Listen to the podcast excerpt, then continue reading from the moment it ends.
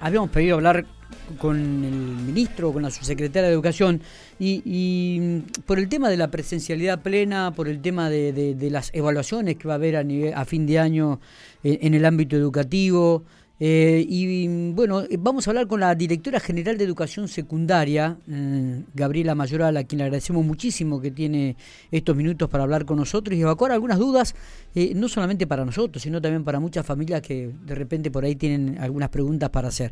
Gabriela, gracias por atendernos, buenos días. Buenos días, ¿qué tal? Ninguna molestia, ¿eh? Por favor. Bueno, todo tranquilo, todo bien. ¿Cómo está el ámbito educativo? Eh, bien, organizándonos para esta puesta en marcha esta presencialidad eh, plena, la que la verdad es que venimos aspirando desde hace un montón. Eh, los que trabajamos en el ámbito educativo sabemos de, de la diferencia enorme que hace en términos de trayectorias de nuestros estudiantes estar en la escuela, ¿no? Digamos, eh, nosotros hemos sostenido las clases en esta bimodalidad, ¿no? Un poco eh, en la virtualidad donde se podía, en formato papel donde no, no teníamos tanta conectividad, pero la verdad es que esa ida y vuelta que nos permite el aula con, con, nuestros y nuestras estudiantes es otra cosa, ¿no? Sabemos Que, que, tenemos la posibilidad ahí de hacer una diferencia fundamentalmente con los sectores más vulnerables. Claro. Eh, entonces, la verdad es que la estamos ansiando. ¿eh? ¿En este momento un 100% la presencialidad en toda la provincia de La Pampa, este Gabriela? Eh, yo te diría en términos generales sí, durante estos días se van a estar eh, organizando sobre todo las instituciones más grandes, así que entre el viernes de la semana pasada y en estos hasta el miércoles inclusive se van a estar organizando, pero para el miércoles ya estaríamos todos con presencialidad plena. Está bien.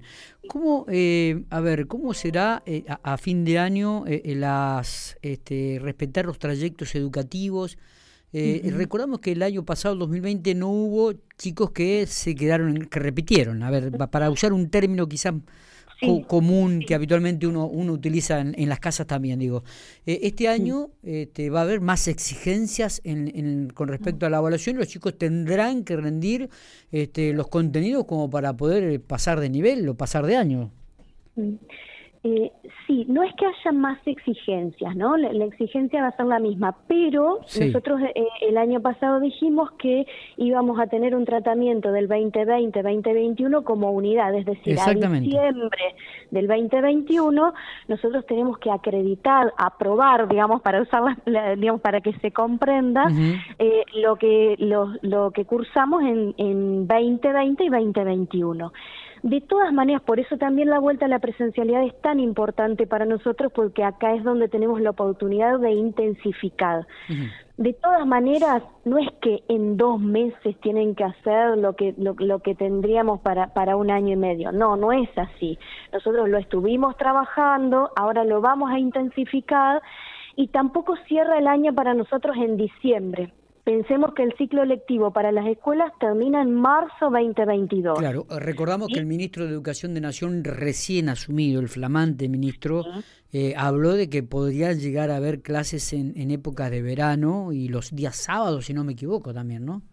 Bien, no es el caso en la provincia de Pampa, nosotros no estamos pensando en clases los sábados. Bien sí tenemos una práctica desde hace muchos años, muchas escuelas lo, lo han hecho, de escuelas de verano. Hay escuelas que organizaban sus, sus actividades, que tenía que ver con ayudar a preparar los, las instancias de exámenes de febrero, darle continuidad a ese trabajo con algunas trayectorias que necesitábamos fortalecer.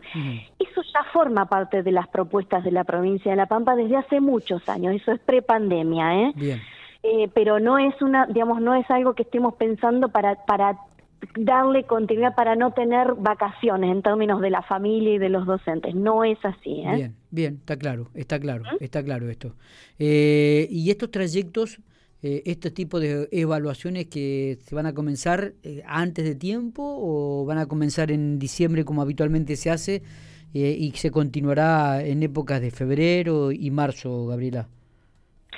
Eh, nosotros la, evaluación para nosotros es permanente. De hecho, ahora están las escuelas en el mes de septiembre, han tenido eh, este proceso de información a las familias respecto de cómo van este, sus hijos y sus hijas, ¿verdad? Eh, estos momentos que son de evaluación para nosotros, que son como cortes para informar a las familias, pero también nos permiten a las instituciones ver en qué situación, si hay algunos grupos con los que tenemos que hacer una propuesta diferente, si hay algunos con los que tengamos que intensificar. Esto es, permanente para nosotros. Correcto. ¿eh? correcto. Eh, Gabriela, em, en el ámbito del nivel secundario, que se da mucho más que en el primario, digo, ¿cómo, ¿cómo estuvo el tema de la deserción escolar 2020 y en el 2021? ¿Sí que se puede manejar alguna estadística, algún número?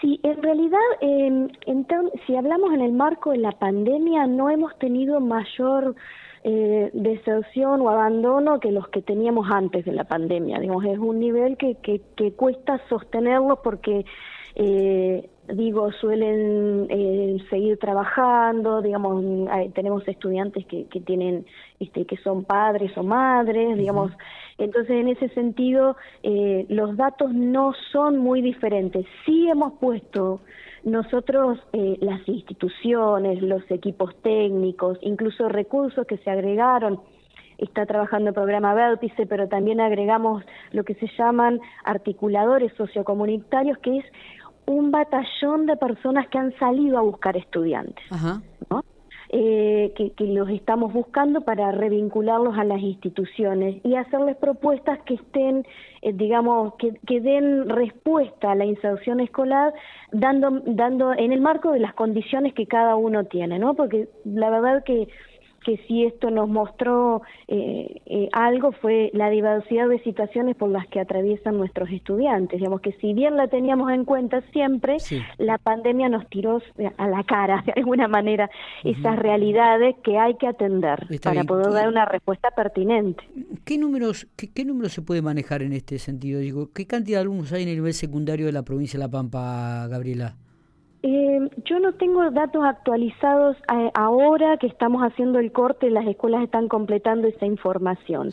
Pero a marzo, que era el otro corte que hicimos, estábamos hablando de un 5% de la matrícula, más o menos. De los chicos que habían desertado. Sí, sí, sí. Y, y estamos hablando de qué cantidad de la matrícula en general. Eh... Mm, me mataste con el número exacto. Eh, pero pero es un 5% de la matrícula. No no dista de lo que de los datos de los porcentajes que veníamos manejando, por eso te digo, pero si el contexto es otro. Eh, ¿eh? Está bien. Digo que esto se da generalmente en las ciudades más grandes, no no en las ciudades más pequeñas en dentro de la provincia.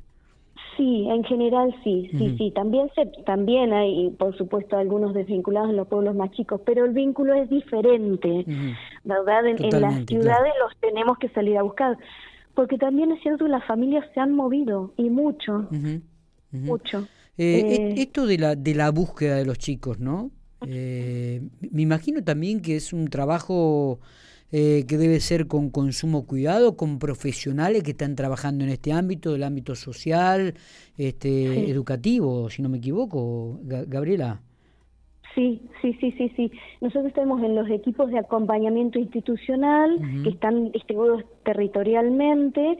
Hay trabajadores sociales, hay psicólogos, hay psicopedagogos, Después hay también dentro del programa Vértice, hay, un grupo de docentes, incluso los articuladores comunitarios también tienen esos perfiles, son docentes o trabajadores sociales.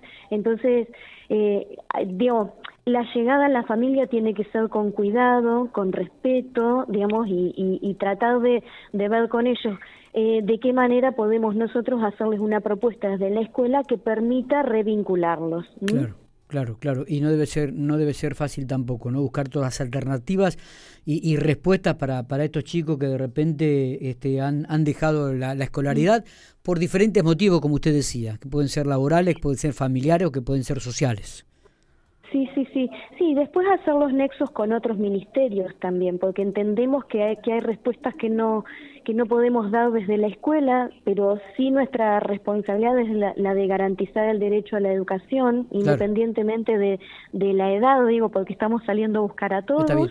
Este, así que me parece, después hacemos las articulaciones necesarias, eh, ¿verdad? Gabriela, eh, un tema que de repente también fue mm, recurrente en, en años anteriores, pues quizás por la pandemia se, se detuvo este proyecto. Eh, ¿Se está pensando ya seriamente en que profesores de nivel secundario comiencen a titularizar y a ocupar todas las horas cátedras de, una materia en un colegio o en dos y, y no que estén recorriendo en estos momentos como muchos hacen de tres o cuatro colegios? La verdad que lo estamos discutiendo este, en, comisiones, estamos viendo si esta pandemia, digo, no, eh, nadie hubiera querido pasar por una pandemia, pero sí es cierto que nos ha nos ha permitido eh, ver alternativas, formas de organización diferentes, todo eso nos implica eh, capitalizar esa experiencia que tuvimos y pensar este, en otros modos de organización posibles y para eso hay que pensar también en, en las condiciones de, de, los docentes, digamos, en sus puestos de trabajo. Exactamente. Así que eso lo estamos mirando y analizando detenidamente. O sea que no es descabellado pensar que en los próximos años se puede llegar a dar este, este tipo de situaciones.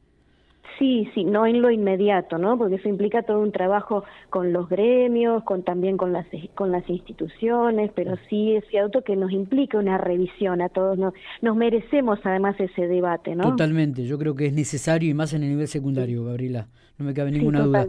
Eh, eh, ¿Están manejando algún dato estadístico con respecto al estatus sanitarios, los contagios que se han este, registrado en, esta época, ya cuando los chicos comenzaron la, la presencialidad en los colegios? ¿Manejan algunas estadísticas? Eh, mira, yo hasta allá que volví a chequear, tenemos bajísimo el número de casos que hay eh, positivos o aislamientos dentro de la comunidad educativa. Para nosotros, nosotros miramos estudiantes, docentes y no docentes. Sí, perfecto. Entonces, creo que, mira, si no recuerdo mal, creo que allá habían tres casos en toda la provincia, o sea que es bajísimo. Sí, re bien, estamos muy contentos con eso. La verdad que sí, la verdad que sí. También es, eh, a ver, eh, en esto hay que destacar, eh, resaltar y subrayar el, trabajo de los docentes en cada una de las escuelas ¿eh? y de los directores, cómo han preparado las instituciones, cómo han trabajado con los chicos, la concientización permanente, el cuidado permanente para sacarle el sombrero a todos los maestros. Sí, totalmente. Y lo siguen haciendo. Totalmente, sí, sí. Tener esos números y lograr llegar a esos números ha sido un esfuerzo de, de, la comunidad educativa en el, en el respeto del protocolo, porque digo, eh, el respeto del protocolo dentro de las instituciones fue de, una de alguna manera trabajar en, la concientización hacia dentro de las familias también, porque los mismos este, estudiantes eran quienes llevaban esos cuidados hacia afuera, ¿verdad? perfecto. Pero hoy además no, no nos relajamos con eso, digamos, se han flexibilizado algunas cuestiones, pero no dejamos de, de, hacer esa campaña de concientización de los cuidados que hay que tener. ¿eh? Gabriela, los chicos que están en sexto grado, de primario y pasan a primer año del secundario, eh, por ahí quizá no han tenido una escolaridad, algunos han, o sea, han tenido la virtualidad y ahora la presencialidad. Eh, el plazo a aquellos chicos que de repente puedan necesitar mm, cumplir el trayecto educativo, ¿no? Eh, el, el, periodo de evaluación, ¿lo van a extender también en este 2022 para aquellos chicos que lo necesiten? Eh, es, esos, esos plazos se extienden hasta marzo 2022 inclusive.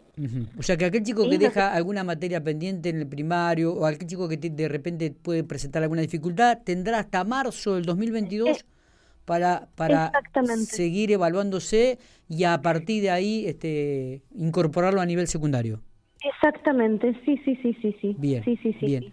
¿Va a haber algún va a haber algún apoyo de ingreso a estos chicos? Este... Sí, Sí, sí, sí. Eh, digamos, ya lo hicimos este año en las, en las escuelas secundarias, pensando que, eh, digamos, los chicos y las chicas que egresan del nivel primario, obviamente que, que, si bien uno piensa que uno no define su trayectoria el último año. Nosotros también lo vivimos, digo, porque tenían, un, digamos, seis años de escolaridad. Pero sí es cierto que en términos de hábitos de estudio, de trabajo, del, del convivir dentro de la institución, no fue lo mismo trabajar en la virtualidad.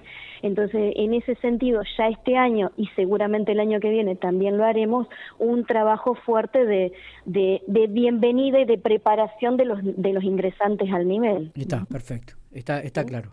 Gabriela, este, muchas gracias por, por, por esta nota, muchas gracias por los minutos. Me queda pendiente solamente el número de, de, matrícula de nivel secundario en la provincia en este 2021, como para, para tener ese dato. Pero te lo, te lo paso para que lo tengas. Dale, genial, genial. Abrazo grande, que siga usted bien.